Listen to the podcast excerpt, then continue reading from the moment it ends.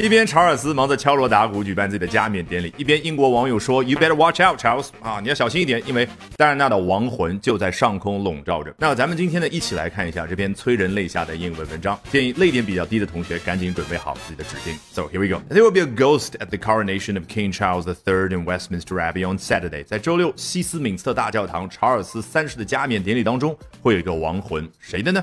We're talking about the spirit of Diana, Princess of Wales Whose flower covered casket sat in the same church during her funeral service nearly 26 years ago。我们所说的正是当年的威尔士王妃戴安娜她的亡灵。那说到二十六年前，在她的葬礼，那，正是在这样的一个葬礼当中呢，她 flower covered casket 由鲜花所盖满的一个灵柩呢。放置在同一座教堂当中，这个英国人的传统，我们很多中国人是看不懂的。他既在同一座教堂去办婚礼、办葬礼，还这一次呢办加冕典礼。那这个 flower cover 这样所谓的合成词啊，我们很多同学觉得头痛，不知道后面为什么加 ed，有的时候又加 ing，其实非常简单。英文的动词非常强调作用的方向明确，后面修饰灵柩，那究竟是灵柩被鲜花覆盖，还是灵柩去覆盖其他的东西呢？被鲜花覆盖，那就是 flower covered；要去覆盖其他的东西，那就是 covering。那说起 flower 啊，不禁让我想起来另外一个词叫 flower framed。啊，是我到瑞士日内瓦湖畔一个风景非常优美的小镇蒙特勒的时候所见到的。说 a flower framed promenade，它那儿呢有一条冰水步行道，两边是鲜花，哎，街头街尾都是鲜花，所以围成了一个框，所以叫 a flower framed promenade。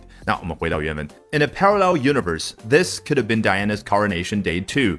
在一个平行宇宙当中，这一天本能够是戴安娜加冕的那一天。In this timeline, Queen Diana would be a relatively youthful 62-year-old crowned alongside Charles。在这条时间线当中，你展开想象力，哎，这个时候注意用词 Queen Diana，她已经变成了戴安娜王后，她。 和一旁的查尔斯一同被加冕，而与此同时，他看上去是一个相对而言 youthful、充满青春气息的六十二岁的人。这个 youthful，我一直说啊，这个据传英文当中几乎所有 ful 这样结尾的词呢，都是由莎士比亚所发明的。其实很简单，就相当于把 full of youth 这样的一个短语。把它并成一个更加简洁的词，叫 useful 啊，充满青春气息的。从这个词就能看得出来，作者是多么的爱戴戴安娜王妃。那 crowned 有没有感觉？我刚刚刻意把它翻译成叫被加冕。我们中文呢，对于动词的这种主动和被动，往往不是那么的强调。英文它特别强调，他觉得这不是你主动去加冕，给自己戴上王冠，而是什么呢？哎，这个坎特伯雷大主教给你戴上王冠，所以一定要被动形态，叫 crowned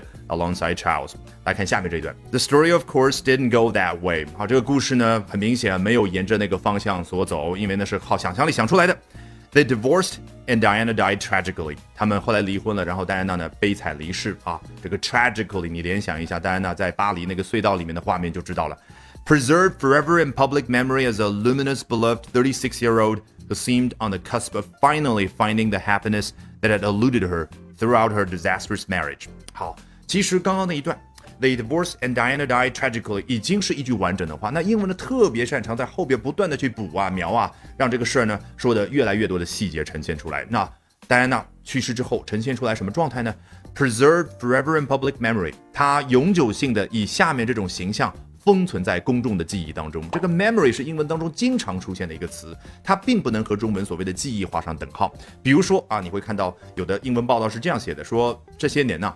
William and Harry have done a lot to keep their mother's memory alive. 威廉王子和哈里王子做了很多的事儿，为的是让他们母亲的那个 memory 能够处于一种活着的状态。好奇怪，你让一个人活着就算了，为什么让他的 memory 活着呢？你可以用哀思啊这样去稍微套用一下，但其实最根本的还是他们看待世界的方式。哎，是什么呢？那就是一个人如果去世之后，他的亲人、他的朋友还记得他。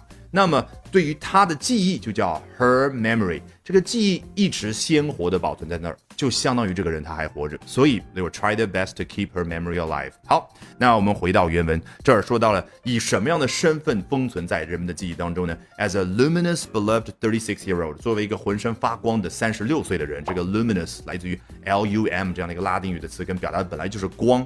好，who seemed on the cusp of finally finding the happiness that blah blah。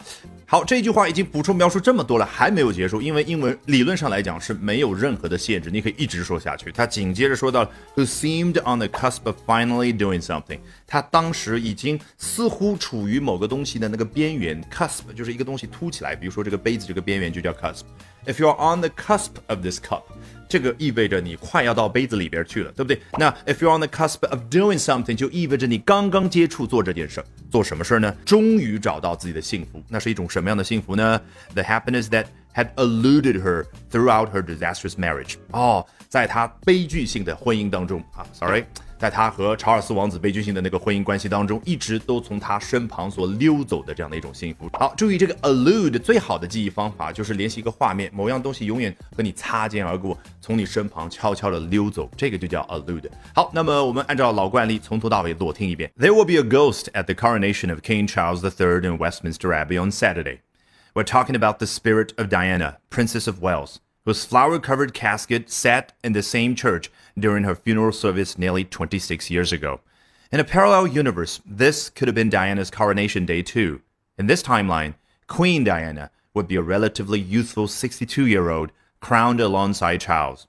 The story, of course, didn't go that way. They divorced, and Diana died tragically.